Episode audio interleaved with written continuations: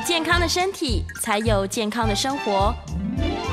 名医安扣专业医师线上听诊，让你与健康零距离。Hello，各位听众朋友，早安！这里是 FM 九八点一九八新闻台。你现在所收听的节目是星期一到星期五早上十一点播出的名医安扣，我是主持人要李诗诗。我们今天在节目当中请到的是潘迪志医师。我们先欢迎医师，再介绍他另外一个特殊的身份。欢迎潘医师。Hello，大家好，我是明豪。Hello，Hello，hello, 欢迎欢迎。这个潘迪志医师平常在做的工作呢，我们很少在节目当中讨论到这个话题。嗯，是安宁照护。嗯。是没错，安宁照护这个观念、这个概念是什么？很多人在没有需求之前，他可能都不知道到底安宁照护是什么。其实安宁照护如果用很简单的一句话讲，就是我们人在生命的最后这一段时间，嗯，那他会经历过很多的痛苦，不管是身心灵上面的。是，那安宁照护就是要来减轻在陪病人走最后这段路，减轻他们的痛苦，找到他们最后生命的呃。有尊严的可以活下去，可以可以呃有尊严的走完最后这段路啊，做到所谓的善终。善终，嗯嗯嗯，我自己觉得它是一个漫长的告别，嗯，就是他已经知道生命即将这个生命之火要慢慢的灭掉了，嗯，但是他又呃带着病痛，他也没有想说那我就现在立刻去安乐死吧，不是这种想法，就是他要好好走完最后这一段。对，没错。是，那所谓的安宁照护，它是。放弃治疗的意思吗？就是可能还可以再积极的做一些事情，或者是其实积极已经不具有临床上的意义了。嗯，其实我们以前哈在面对病人在讨论安宁这件事情的时候，嗯、常常都会被说：“哎、欸，你们是不是就是呃放弃我？”对，所以的。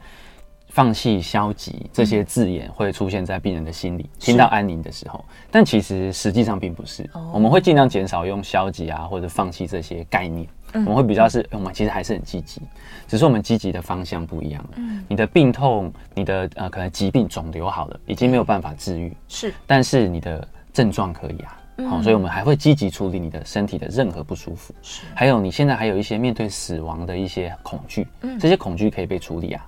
所以，我们还是会积极处理，只是方向目标不一样了。哦，已经不是去除疾病了。对，会跟病人这样子去沟通。是，反而重点可能放在他的 life quality，就是他的生活品质。对，能不能够让他还是很开心啊？每天有社交活动啊？对，其实要让他最后一段时间找到自己应该怎么活啊。嗯，对对对，最后一段时间他没有死啊，他还是活着，他活得很好。对，他要找到他怎么活。是，那这个安宁的期间是不是有长有短？有的人也是可以安宁很久吗？对，嗯，我们一般呃比较法规式的，或者说参照国外的一些 guideline 来说的话，我们一般会抓半年的时间，也就是说，我们医生预估这个病人大概只剩下半年的生命期的时候，我们会启动这个安宁缓和疗护。但是到现阶段，其实我们大概提倡越来越早。是哦，因为有一些东西在半年这个时间可能来不及哦，有些病人想做的事情啊，或是一些症状，或是安宁的一些观念的的想法的改变，没有办法在半年内完成。嗯，所以我们会希望越早越好。我们各种研究也发现，哎，其实提早进入安宁的的这些患者啊，他的生活品质可以得到更好的提升。所以提早进入可能两年、三年，他就开始接受安宁这个概念。也许他的肿瘤还正在治疗，他还在化疗，一边化疗一边。接受安宁啊，就是说，哎，开始跟我们安宁的人接触，建立关系，然后知道概念，然后我们帮他做症状控制。其实这样子，哎，反而病人可以得到更好的这个末期照护。哦，那所谓的这个安宁的照顾，它到底分多少层次？我们刚刚有提到说，可能呃心理的介入，它可能需要一些心理上面的心理建设。嗯，然后像疼痛也算是安宁的一部分嘛？疼痛控制，没错，疼痛控制是我们。呃，做安宁缓和疗护的医师的基本功，就你不会疼痛控制，不没有办法，因为病人呃，我们在临呃所谓的末期患者，他最常见的症状其实就是疼痛，当然也有一些其他呼吸喘啊、肠阻塞这些，但排名第一通常就是疼痛，是，所以疼痛控制对我们来说就是呃要熟怎么讲，非常的熟练，要怎么样去控制病人的疼痛，用不同的药物、不同的方法。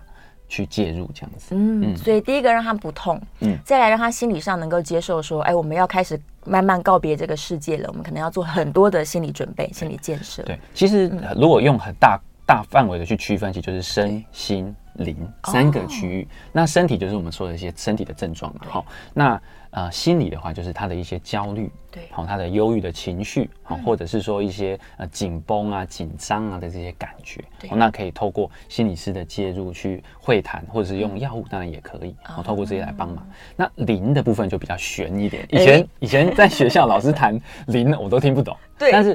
实际照顾过那么多的末期患者之后，其实我会慢慢有一些感触，就是说，他其实就是一个对死亡的接受，是，以及对自己生命即将结束的一个呃，他有没有一些有没有尊严，然后他有没有一个对自己过去这一生的回顾，他觉得圆不圆满，好这种感觉，好，那这就是所谓的灵，那我们就要让他在这个方面也能够得到帮忙，因为有些人他在最后这段时间还是。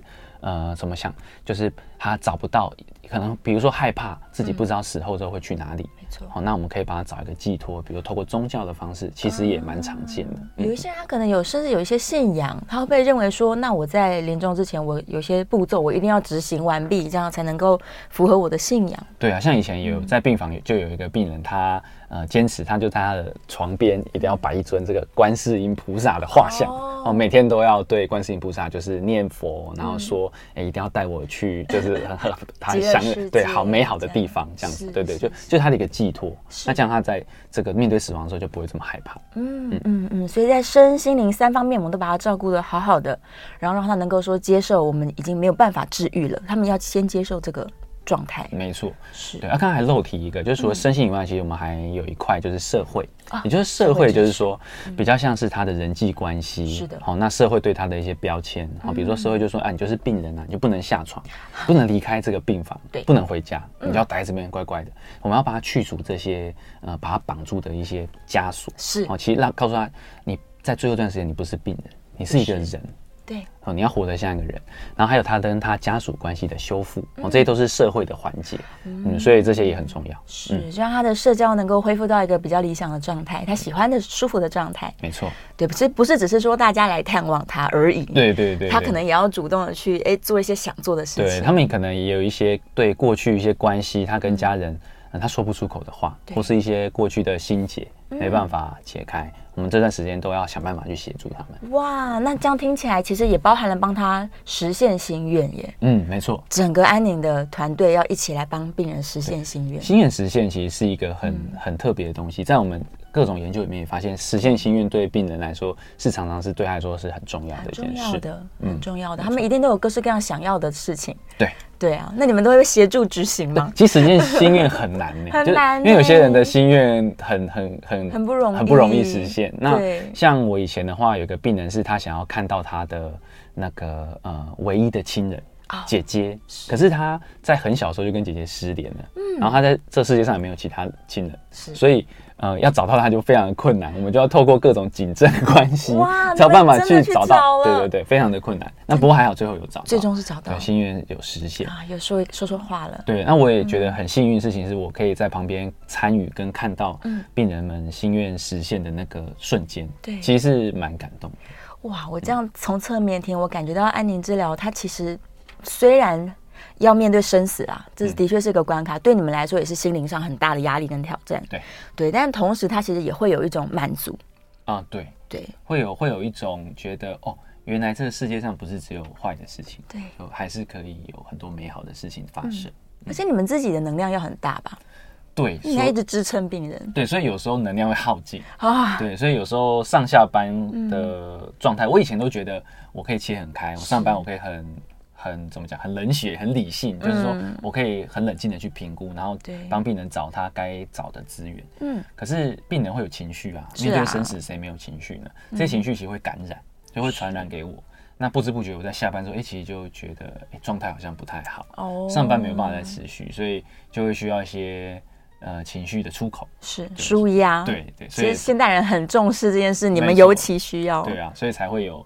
呃，创作音乐这件事情，嗯，对对对才会有。对，我们刚刚有提到有一个特殊的身份，都还没有这个 把谜底打开。没错，就是潘医师呢发行了自己的，就是个人我的个人 EP 首张的全创作 EP，对，就是三首歌，本名 啊，对对，我都用本名。潘迪志医师的 专辑，行走江湖都用本名，里面三首歌都是自己写的。对，没错，三首歌都是自己写的。那我觉得里面这张 EP 主要就是在讲我下班之后的一些情绪的转变，然后一些我比较私人的一些情绪怎么去找到出口。对，因为过去的创作可能都跟呃我的工作比较相关，都跟病人的故事啊，然后等等安宁的一些事情。不过这张就比较 focus 在呃下班之后我的情绪怎么去变化。对，怎么向内探索？没错，对啊，我们其实医疗从业人员进入到医院，第一个很大的冲击就是面对生死。嗯，对，你不管是在急诊还是像在安宁的病房，嗯、就是随时生死就在你面前发生。对，就对我们来说，这也是功课。嗯，对啊，就是有时候你以为自己可以，正在工作状态可以，但是下班之后，哇，那个负担。对，那个情绪还会反噬回来，会，对，忽然就来了，这样，没错，对啊。那你们每一个同仁，大家都有一样的这样的压力吗？嗯，对，像我刚刚提到，有这么多的安宁，有这么多的范畴嘛，所以我们不可能我一个医师单打独斗把所有事情都做完，是，这不可能的。所以我们是一个团队。嗯，我觉得团队的好处是，呃，它不只提供病人更全面的照护，是，它也提供团队成员彼此之间的一个支持。嗯，也就是说，当我们觉得哇。这病人好麻烦哦，对，哦好累哦，他的。他的焦虑已经搞到我自己都很紧张，不行了。那我们回去开个会的时候，哎，其实可以彼此分享，要怎么样去缓解自己的焦虑，或者是病人的焦虑。哎，好像觉得事情就没有这么困难。是是是，所以大家彼此之间的这个讨论是很重要的，对，团队是很重要的。嗯，一个支持系统。嗯，对，你们的你们一起支持病人，但是彼此之间也要彼此支持。没错。哦，让大家理解一下，通常在一个照护的团队里面会有哪一些角色，好不好？嗯，像我我是一定有的嘛，哈，医生比较扮演的是领导者，团队的。组织者，那再来就很重要是有护理师，护理师，护理师，护理师提供病人身体的护理，让他比较舒适，这也很重要，很重要。当然，有一些护理师会提顺便提供那个呃心理的支持啦，哦，这一定的哈，因为做照护的时候都会聊天，然后心理支持。这样如果心理支持不够，嗯，那我们就有第三位我们所谓的心理师，心理师，心理师出现，那心理师就会提供病人一些呃心理压力啊、焦虑的的还有。人际关系间要怎么去沟通，这都对，这都会提供。那再就是有一些病人，他可能经济状况啊，或者像是需要像那个刚刚说的要找找人，找找他的亲人这种有任务，对，那就是有一个社工师，我们有社工师存在。那通常如果是在呃。医院团队还好，那如果是在外面的话，有居家团队的时候，我们会需要配一个药师，还要有药师。药师，药师的话就会提供我们一些药品啊、吗啡哦等等的一些帮忙，是是是。甚至因为有些病人家里住在比较远的地方，所以家呃，我们请药师帮我们送药，对，到病人家里，那顺便提供药品的喂教。哦，这样听起来其实每一个人都是呃。多功能型的，嗯，至关重要，每个人都不可或缺。没错，没错，而且有可能药师虽然说他也要担任一点社工的工作，一点点心理师的工作，这样。嗯，在医院可能资源比较丰富，大家都 OK。但是如果出了医院，我们到病人家里，或者是在像我现在在诊所的话，我们没有办法。呃，有有这么多的资源，所以我们有些人要身兼数职这样子，对对，有可能。那那个最近比较流行像运动处方哦，在安宁里面，它也需要有一些复健师或者是运动教练的协助吗？会，但是因为这个资源比较稀缺，所以我们目前一般来说，如果有病人在一些比如转移位有疼痛，是，那他需要一些呃复健的一些技巧，或者是。指导照顾者要怎么样去帮助病人做肢体活动的时候，好，那我们会结合长照资源，好，长照二点零里面其实有配专业的服务，里面就有这个服呃有有。OT、PT 老师这样子，所以可以透过这个方向去跟老师们讨论，然后来请他们帮忙。嗯，是，真的是一个全方位的照护。嗯，对，因为病人的状况各有各样嘛，有的可能行动自如，有的真的是只能卧床。对，对啊，所以每一个病人其实他是客制化，需要不一样的安宁服务。对，而且范畴很广，其实他就跟一般的病人或者是像一一般人一样，他需要的服务没有。没有一定的对，所以呃，其实就因人而异，帮他找到他最适合他的方法。嗯，目前来说，台湾的整个社会，大家对于安宁的接受度是高的吗？其实一个很有趣的事情，就是在二零二零年，嗯呃，我们这个基金会才有做调查，是，也就是说，现在呃，安安宁在台湾大概一九八零一九九零那个时候开始发展，是发展到现在已经这样子三三十年了哈。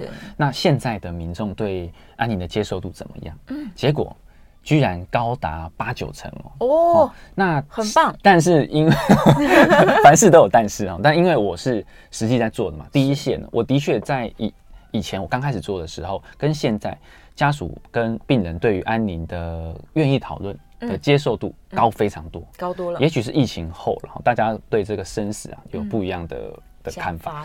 但是真的遇到那个死亡就在眼前的时候，其实那个问题还是一样，就大家还是一样会紧张、会害怕、会恐惧。身体的症状不会因为你呃接受安宁，你的症状就变得比较轻，不会。所以挑战还是在的。所以接受是第一步，后面就是呃我们民众从小到大的死亡教育，我觉得很重要，就是要让。大家能够在更接受死亡的观念，以及医疗在死亡前会有哪一些是过度的医疗，是制造痛苦的医疗，这些东西要去了解，那我们才能够把安宁照护走得更好。也是对，大家要能够直直面死亡，就是这是一个必然发生的事情。没错。那如果我用一生都有这样的心理准备的话，那反而是可能到时候会更坦然一点。对对，但偏偏很多人是比较逃避的。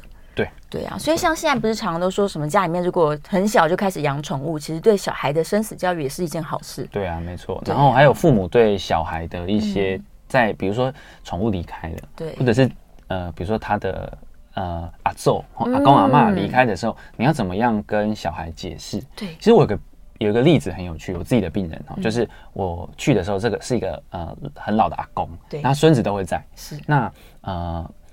呃，他就会每次都会提供，都会跟我说啊，阿公今天又哪里不舒服？哦，哦，他就很乖，很小很小的小孩子。嗯、那有呃，但是是终这终终于到那一天，就阿公他离开了，对，那天他也在，嗯、然后就我就听就做死亡宣判嘛，然后听完这个整个身体检查之后，他就问我说，阿公去哪里？了？嗯，我就说来，你来听看看，然后我就拿听诊器给他听，然后就听他阿阿公是不是没有心跳？对，所以阿公他做天使去更好的地方。了。然后他就哦，原来他就可以接受。他其实很冷静。我说我我就问他说，我就问他说，你以后要不要做安宁？长大了做安宁医师，真的他非常的真的，我觉得蛮厉害的。当下他是平静接受，很难得，很难得，很难得，真的。哎，我反而其实觉得啊，如果有家属进入到安宁照护，这个全部的亲属一起来，尤其是小朋友一起来，就是参与这个过程是好事。对。其实刚开始他的那个阿嬷也很抗拒，就说啊，小孩子不要在旁边啦。对对，不过他的自己的妈妈就说，嗯，没有关系，没有关系，不要让他上这一课。对啊，这是一个很重要的课程，就对每一个人都是了。没错，我一直都觉得愿意进入安宁团队的所有的人都很伟大。对。对，因为每天你们在看。哦，对呀，不敢说伟大，你们又 会跟病患建立连结，就是你们是有感情的，是浓烈的。对，然后但你又知道说我们要一起走这一段，然后他有可能会离开我们这样。对，所以那个控制也蛮重要。我们其实不太能够，比如说照顾这位阿公，你不能一直投射说，呃，他就像我的阿公。对，其实这样子太多情感，当然会造成你专业判断上的一些问题。嗯，不过你还是要跟他建立关系，那个关系还是很真诚的。嗯，所以要怎么样拿捏，就有自经验。哎呀，对，不能走心。嗯，对 对对，不能走心。对，没错。对我自己以前有照顾几位就是癌末病人嘛，然后。呃，他们也是自己后来选择就是缓和医疗，嗯，但是到最后，我虽然已经算是一个离他们比较远的，就是偶尔接接电话，听听心事，嗯哼，但最后的最后，我还是好好痛苦哦。对。对，所以我觉得做安宁缓和的工作者，他也是要有一些呃人格特质，就他不太能够太把这些东西放在心上，不然走不不然走不远，可能你还你后面还有好多人等你照顾，如果你在这边就停停下脚步的话，那其实。你后面的病人就没有照顾好，哎，真的，所以要挑选伙伴，挑的对的，不能太 emotional。对，就是，对，没错，真的，万一整个这个支持团队里面有一个人就是每次要崩溃，那那糟了。那我们要花时间照顾他。对对对。天哪，好，还有一个问题，万一这个病人抗拒呢？他自己明明就是应该要面对了，但是他一直很抗拒，他甚至说，那不然让我死了算了，我现在死。怎么办？其实很常遇到，很常。这病人这种病人其实不少，对，甚至很多。嗯，那我们能做到的就是脸皮够厚啊。对啊，就是说你再怎么样，病人你还是要硬着头皮进去。对，像我以前去那个呃加护病房看照会，对，哦，在门口就被他的女儿挡在外面，就脸很臭，就说：“嗯，你来干嘛？我们不要看你，出去。”这样子，可是是他的 加护病房主治医师请我来的，我想说怎么办？把你赶走？我不行啊，我一定要处理啊。对呀、哦，所以我就只能说好，跟他稍微解释一下，说我的来意。嗯，那我也不是说来触眉头的。对，其实你我们也都看到说，呃，病人他现在很痛苦，插着管非常的喘。好，那现在的您的主治医师他在症状控制上遇到的一些瓶颈，对，那我是这方面的专家，嗯，所以嗯、呃，我来其实是来帮忙的，我不是来害你们的。那这样女儿听完一番话才稍微松懈一点，嗯，然后因为她都以为我来就是要帮她把那管子拔掉，然后要要把她送到，不是送到安宁房，是送到往生室这样子，所以所以对啊，所以其实要跟病人家属他好好沟通，厚着脸皮，我觉得只要有诚意有热情，他们都能够感受到了。嗯嗯，台湾现在并不能够说我医生要拔管，然后你现在就让让你不是安乐死，是即刻死亡，我们没办法做这种。其实。其实，如果我们的整个配套做好，嗯、然后家属沟通好，其实我们所谓的拔管这种动作，其实是安宁缓和里面的其中一环。哦，也就是说。一个选项、呃、对，如果他呃在这个状况下维持生命已经没有任何意义的时候，啊、是是是，是、呃，那他如果有签署这个当初这些一些相关的文件的话，其实他是可以移除管路的。哦，是是是是是，但是要有一定的配套，家属要能够接受嘛。嗯嗯、然后病人拔管不能不舒服，你不能拔完之后喘的要死，然后很痛苦的离开，这样大家都不想看到。是，所以一定要有相对的药物的的处理，然后要旁边要有。大家都在旁边吼，那好好的走完这最后这一段路哦，是，但它好像又跟安乐死的概念不太一样。我们下一段来让大家理解一下差别好了。好，对啊，我们稍微休息一下，进段广告，广告之后马上回来。欢迎回到 FM 九八点一九八新闻台，你现在所收听的节目是《名医央叩》，我是主持人药李诗诗。我们再次欢迎今天现场的来宾是潘迪志潘医师。Hello，大家好。好，我们回到节目中了。今天在聊关于安宁照护，嗯，对，以及呢，我们这个潘医师新发行的一批 临床指引。对，谢谢。对我们这个里面三首歌都非常好听哦。嗯、下一段节目再让大家听歌，我们继续来多聊一点关于这个安宁以及安乐死的这个议题。对，我刚刚在广告。之间，我有请问一下潘医师啦，究竟所谓的拔管或者是安宁照护以及安乐死，这中间的关键差异是在在哪儿？其实像我们刚刚说的拔管，然后移除一些呃生命支持系统，它比较是呃我们在延长它没有意义的生命，那我们只是停止这个。这一个介入，那让他生命自然的离开，好像是属于安宁缓和疗护这一块。那安乐死的话，它比较像是一个我们额外去施加一个药，呃，可能是药物也好，或者是其他的方式，好让他提早，嗯，提早离开，提早结束，对，缩短他的生命这样子。哈，比较是，呃，讲白话一点，有些人会用加工死亡这个词来套在安乐死上面。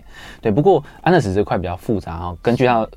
美国的法规哈，就每每一个国家哦，不是不是那个美国，各个国 各个国家的法规哦，其实不太一样，所以它呃可能能够讨论的范围会比较广一点。安乐死是一个复杂的议题啦，因为它并不只是说有疾病的人或是痛苦的人，它是任何人都好像，假如可以选择的话，哦，对啊，它的范围太广了。对，不过安乐死其实因为这个东西牵扯到。呃，缩短生命期嘛，所以其实各国法规其实是蛮严格的，一定，它会针对一个很极端的状态，就是说你有巨大的痛苦、无法治愈的疾病的状态下，哦，那生命末期的状态下，你才可以透过医师严格的审查，哦，然后呃，因为其实病人本人的精神状态也很重要，你要鉴定过说，哎，你是真的是出于自愿，然后你没有一些被其他东西控制的一些状态下。呃，来执行这个，想要来执行这个安乐死，才能够呃完成这个这个东西，所以对对嗯也蛮复杂的，是复杂的啦。就是这个社会，其实台湾也是，我们听到很多讨论嘛。嗯，我觉得是需要更多更积极的理解跟这个可能一些论坛，然后两派的人应该要多讨论。对，其实呃，我们目前的安宁学界还是比较没有。没有支持安乐死，比较不支持的。那现在法规也也是不支持，不支持。但是民间当然会有很多的声音。对。那为什么民间会有声音？就是因为有需求嘛。是啊。他们痛苦啊，痛苦没有被解决。觉得我在已经病末了，我病重了，但我这么痛苦，我却就没办法离开。对，因为我自己的好友哦都说他的妈妈哦癌末了，他很想安乐死，怎么办？哦，所以其实我会觉得。呃，这个议题是值得被讨论的。是，那在讨论过程中，我们才能够知道说，哎，那我们的现在的安宁缓和疗护，是不是有一些呃不够好的地方，值得进步的地方？是，那让我们的呃政府、医界或人民都看到，嗯、那我觉得讨如果是这样的话，这个讨论就是好事，就是好事。嗯，没错没错，因为病人一定有需求，他太痛苦了。嗯，他可能就算我有支持团队在我身边，我还是痛啊。对啊，我还是没办法实现心愿啊。没错，我就想要眼睛一闭离开这样。对。但偏偏自然死亡，它需要有一个时间，对，有一个过程，一个进程。对。哎，所以目前我们的这些所有的安宁，台湾的医界啦，我们在面对疾病的最后的最后的时候，嗯、我们还是倾向于让生命自己走向末端。对，那只是说我们在旁边协助，嗯、减少这个。呃，在这个过程中的痛苦，嗯嗯，尽量减少各式各样的痛苦，没错，心理上、身体上的。嗯，那它跟疗养院的差异又在哪里？疗养院也在做安宁照护吗？疗养院现在做安宁照护的比较少，哦，中间有在推行啊，就是说希望这些机构式的这个呃。养护中心等等的这些机构能够来也也来做安宁，嗯，但是牵扯到整个费用啊、经济上的考量，然后还有家属观念上的还没有到那个位置，是，所以目前推行一直不是很顺利。好，那所以目前的安宁的整个架构还是在医院跟家里。这两个地场域在执行，像我是做居家安宁的，是。那在医院端有我的前辈们在努力奋斗，在安宁病房，在其他科的病房做照会，或者自己的安宁病房，在这个。范畴里面去工作，这样子。嗯嗯嗯嗯。我问个问题，因为现在很多人是失智了，那失智到了最终的时候，他其实没有什么行为能力。嗯。那有些人可能选择居家，然后请一个看护员。嗯。那如果他认为说这这个状况，我是需要去请一个专业的安宁团队来帮我做一些咨询的吗？哦，如果是失智症的话，那我们在安宁的领域通常都我面对都是。极重度失智，也就是说，这个失智症的患者他已经没有任何的反应，哦，那生活都是完全卧床，是，然后也不会醒过来了，对，基本上他可能连吞咽都很困难，哦，这种状态下的话，那就会召回到我这边来，嗯，那我就会开始进入，那指导家属说他这段路怎么走，因为有些人，有些病人到失智症末期的时候，他们是。在以前就已经先决定好，他可能也不插鼻胃管，对，好，那也不要做任何侵入式的治疗。这个时候我们就会采比较自然的方式，他呃能够吃就吃。他不能吃，就不用强迫他，不强迫吃，走这种方式了。嗯嗯嗯嗯，所以是可以跟家属他自己本身的决策来一起协协助进行的。啊，对对对。嗯嗯，因为这个过程真的非常非常长。对。我自己的爷爷也是，他最后也是卧床很多年，但是因为他有插管，哦，所以还是会有很多感染的问题。嗯，对，那就最后我的确觉得好像照顾的不够好。对，身为家属也有这种感觉。会，这是家属常见，会觉得对，会把错怪在自己身上了。对，但其实。老实说，大家真的都很努力了，嗯、就嗯、呃，事情过去了，过去，对对对，应该是还可以再提早做一些什么，啊、也许可以咨询吧。当然，对，如果有这个需求的人，他是怎样？我去医院，然后我就跟呃医院说，我可能需要做一个安宁照后的咨询。哦，现在很多是这样，就是因为现在有长照二点零，对，那长照二点零跟医疗端。呃，有一定程度的结合，对，所以很多都是各管师，哈，他们在临床上看到说，哎，这个病人其实符合安宁，是，那他就会转介过来，那让我先去做评估，然后跟家属聊一聊，嗯嗯嗯，所以可以从这个社工啊、各管师这边拿到资源，协助的资源，对，可以可以，是是是是，太好，太太太需要了，台湾的这个高龄化是一个必然的走向。啊，对啊，对啊，然后是未来的趋势，八十岁以上，你看三个有一个就失智症，这样我们真的大家现在。就要把这观念先建立好，对，而且照护的比例也变、嗯、变得，就是老年轻人呃照顾老人的这个整个就是、嗯、呃怎么样？通常可能一个年轻人就要配一个老人，就要照顾一个老人，对其实是蛮蛮蛮辛苦的。照顾者也是心理压力大，对啊，对，而且大家要准备好，说家族里面要有一个人成为照顾者，嗯，对，也许会比请看护还要给给就是长辈更好的一个陪伴吧，嗯。对啊，哎，是个大大议题。老实说，那有两个关键是最近很常有人在讨论的，一个就是断食，慢慢的断食让它自然死亡，然后另外一个就是预立遗嘱。我们现在来聊断食好了。好，对，断食最近很夯，很夯，很多人问，非常夯。然后，其实这个是一个大灾问啊，就是说断食。我其实并不觉得断食不好，嗯，也就是说，像刚刚我说的，失智症的患者到最后他不插鼻胃管，嗯，他不能吃东西，对，他也不打点滴，那就就就就是断食啊，哈，就是所以断食在某些状态下是非常适合的，好，所以断断食是要选病人，也就是说。适合的病人，我们来帮他做这个所谓的断食疗法。其实也不是说我们帮他做断食，而是他自然而然就走，选择不吃。对，病人自己选的，他自然而然就走到了这个断食这条路。嗯，那嗯，但是有一些状况，我自己遇到的事情是，呃，他的断食是有点加工的。哦，加工的，也就是说，病人没有要断食，嗯，但是家属 家属给他断食了，不给吃了。哦，我讲一个比较比较恐怖的的事情，就是可能呃有一个家属来找我说要做呃做这个，请我去做安宁，对，好，那结果我到家里发现，哇，我把贝贝。他说：“这个，他他先说，贝贝已经一个礼拜都没有吃东西。嗯，那我经验来说，一个礼拜如果不吃东西，其实时间上也剩不多。对，那我就好，没关系，那我就到家里去看。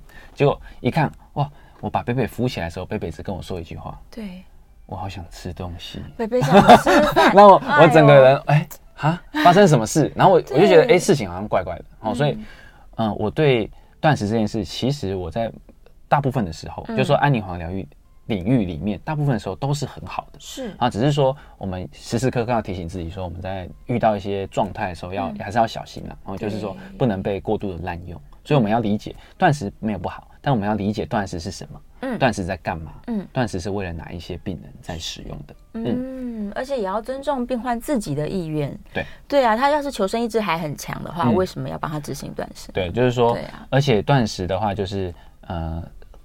在过程中还是会有一些身体的不舒服了哈，嗯、那所以可能也要有医师的咨询在旁边帮忙，说，哎、嗯，你在断食过程中可能有一些身体不适，那可以用什么方法去啊减轻辅助他？嗯，对，让他是舒舒服服的。当然，对对，一定是要让病患就是最高的品质，然后很快乐的执行他所有想要的事情。嗯，对，这可能是最大的目标。没错，对，大家对于断食的想象也许是。模糊的，因为如果他的体脂肪很高的人，他可以断食很久哎、欸。呃，啊、看状况。不过因为末呃末期的病人大部分都很都人很瘦了，然后骨骨瘦如柴，因为长期营养不良，所以呃他在断食过程中，其实他的一些水肿啊等等会慢慢比较消，是。人会看起来哎、欸，甚至在某段时间他会比较精神啊。哦、所以呃我们常常在执行断食的人，他会觉得哎、欸、好像还不错哎、欸，状况变好，其实没有，他变好是。有点像回光返照，他后面就是要接受死，迎接死亡了。所以家属在断食这个过程中，我们就会时刻提醒他：哎，他没有变好，他是慢慢要离开我们的。哦，所以一定要呃多陪陪他，这样子。嗯，原来如此。嗯，好了，也让大家稍微认识一下，现在真的是太夯了这个断食的主题，一定要在专业的团队的辅助之下，我们再来做执行，其实才会安全，而且也是大家都开心，没错，皆大欢喜了。没错。好，我们稍微休息一下，准备要进广告了。广告之后回来呢，我们预告一下。等一下会让大家听一首专辑中的歌，对，我们就 只让大家听一首，剩下两首自己去找来听，或者是买 CD 回家听。对啊，我们赶快准备听歌。啊，应该是先听广告，准备听歌，听完回来我们稍微讲一下专辑的事情。好，好的，期待期待。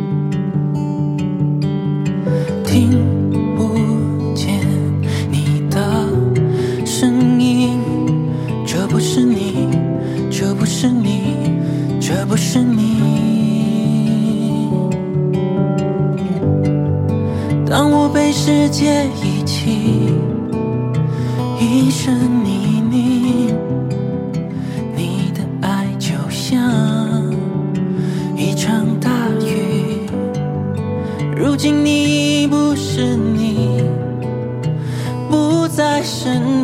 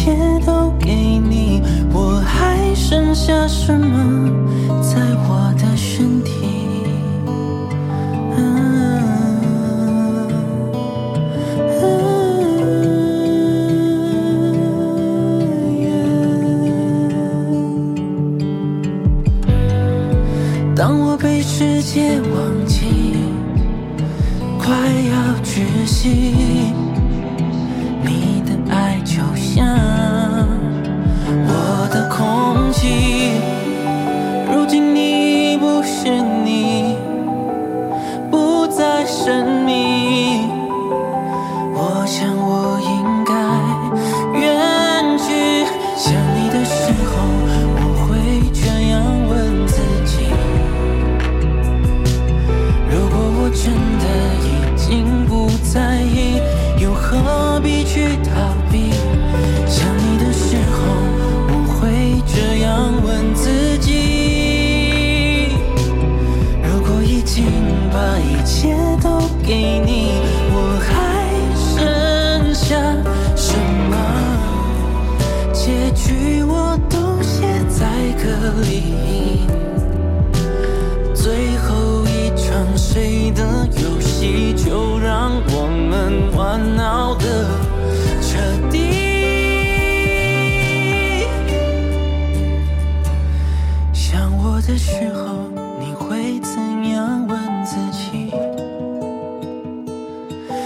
是否还把眼泪留在那里？过去没有过去，想你的时候，我一定不会哭泣。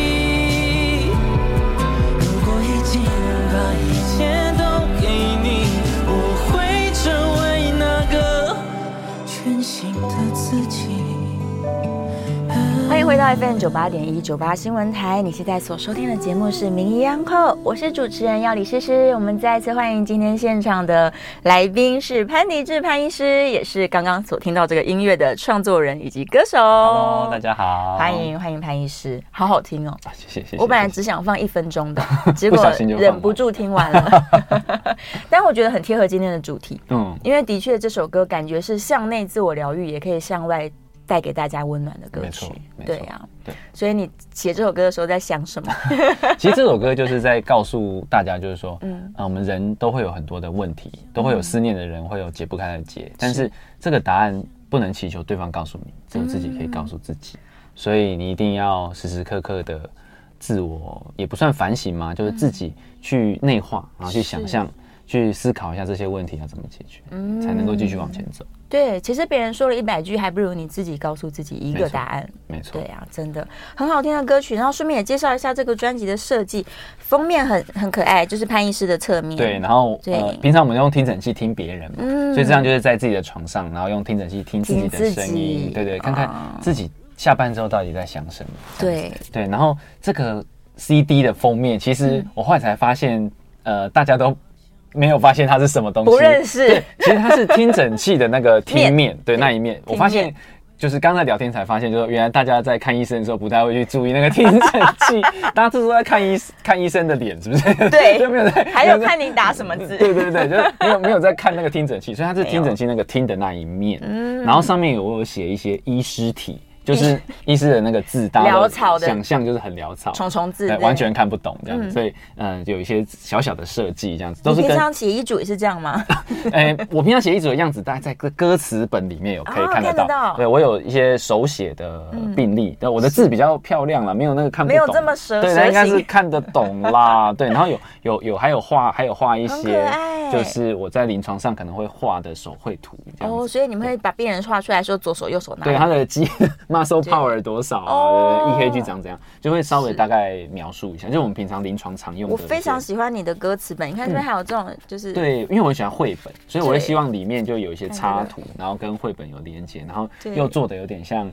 那个病历纸的那种颜色啊，对对对对对，太好了，真的真的是非常让让大家可以进入到一个医生的生活，值得收藏了。因为现在收藏很少的有那个 CD player，所以出实体 EP 比较是收藏意义，比较像礼物。对，所以我会希望它能够做的哎比较有特别，比较别出心裁，更可爱。而且现在还有一个小周边呢。对，我们周边的话，这个是书签，然后这一面你看有三个很可爱的图，它一份有三款，然后都是我。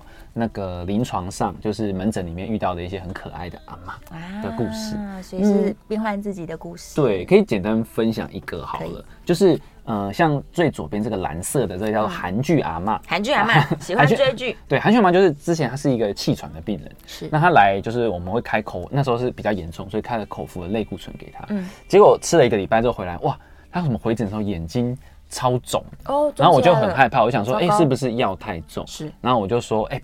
真的不好意思，你眼睛这么肿，我帮你赶快减药，减药之后很快就会恢复了，你的水肿就会好。是，然后结果阿妈就很拍谁，就说没有啦，没有啦，不用减药啦，已经好很多，就再吃，再继续吃。我就一直坚持要减药，最后他才受不了，就突然大声说：“没啦，我是昨天看韩剧啊，靠，我眼睛肿起来，你在那边跟我讲要减药是怎样？” 好可爱哦。对对对对，所以就是一个很有趣的小故事。韩剧喜欢追韩剧的阿妈，对，没错，就是韩剧阿妈的故事。那。其他两则也都是类类似这种很可爱的故事，那我们就做成插图。嗯，对对对。嗯，所以现在是到了现场才会拿到这个小礼物吗？对哦，讲到现场，因为我们预计在十月十四这一天的晚上，嗯，八点在那个 Legacy Mini M 吧，在西门町那边有一场那个专场的演出。是，那那一天也会有这些周边商品的贩售。太好了，嗯，到现场就可以买到潘医师的 CD。对，没错。然后可以看到阿妈的故事。嗯，对，还可以请潘医师亲自签名。对对对，那天。你要。转换身份，从医师的角色变成歌手的身份。对对，没错。对对对，会不会有人在现场突然问你这个咨询起来了？就现场看着。可能可能希望不要。对对对对对。突然说，哎，那个我阿公哦，欢迎来我的门诊这样子。对对对，可以去门诊嘛。没错没错。好，我们这个继续来到我们今天这个安宁的主题，别我再再次宣传一下这个 EP 的名称叫做《临床指引》。对，然后搜寻潘迪志医生的名字就找得到相关的资讯。然后购票的话，在我的 IG 上面也有相关的购票链接，是是是，购买。当然，Seven 和 iPhone 也可以买得到，可以可以可以。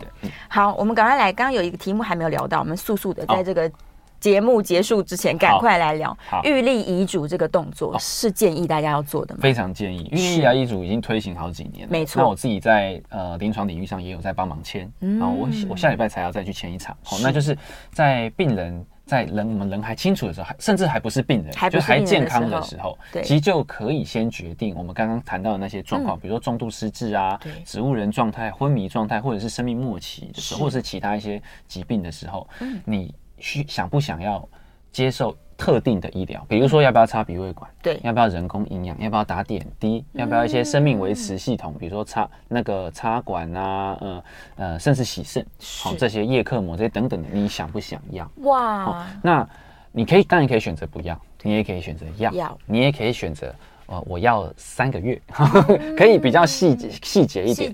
那在会谈中我们都可以讨论。那这种这种东西会这这个预立医疗医嘱。呃，签完之后会注记在健保卡上面。是，那未来就提供呃，你真的发生这些状况之后，医生去查可以做启就做启动的动作。所以他其实只要插健保卡，他们就知道了。对，说你之前的选择。对，那当然一定是要真的发生，比如真的变植物人了才会启动了，不会说你 没有怎样被车车祸，然后去就被启动了。哎，奇怪，怎么 怎么都不给我治疗这样，我绝对不会。不是不是，对对，是要特定状况才会启动。其实这种。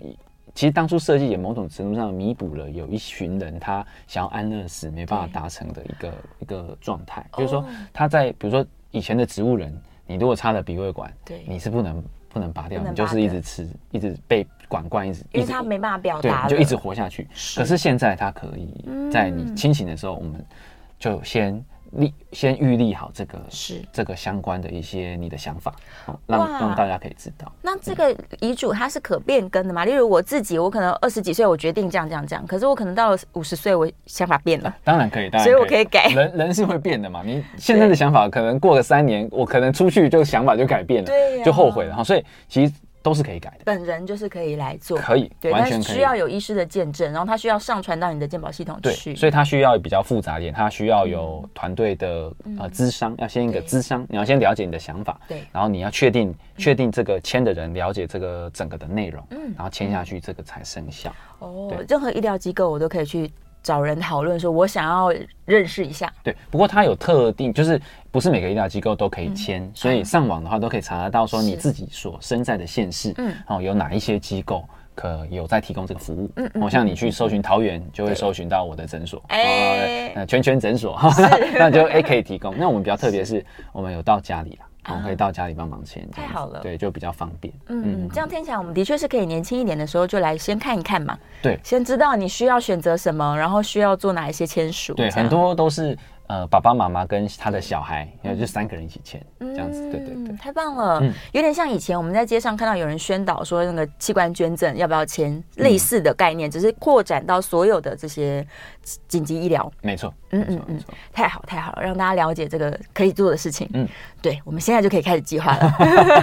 没错没错，先想好了，免得像刚刚潘医师说，万一真的重大的车祸之后，你你你如果没办法表达了，就没有人知道你的想法。没错，嗯。嗯，所以病患本人的意志才是最重要的，对，是我们放在最高顺位的，最重要最重要。整个安宁照护里面，我们都是希望以病患本人的愿望，然后以及让他有最好的生活品质。对，在这个状况下，就是面对生死的问题。没错，对呀。今天非常谢谢潘医师，我们在节目中分享了这么多，谢谢。我们难得可以好好的讨论安宁话题哦，我相信大家这个听众朋友也收获很多，非常开心。我们要跟大家说拜拜喽，希望下次有机会再见喽，拜拜。拜拜。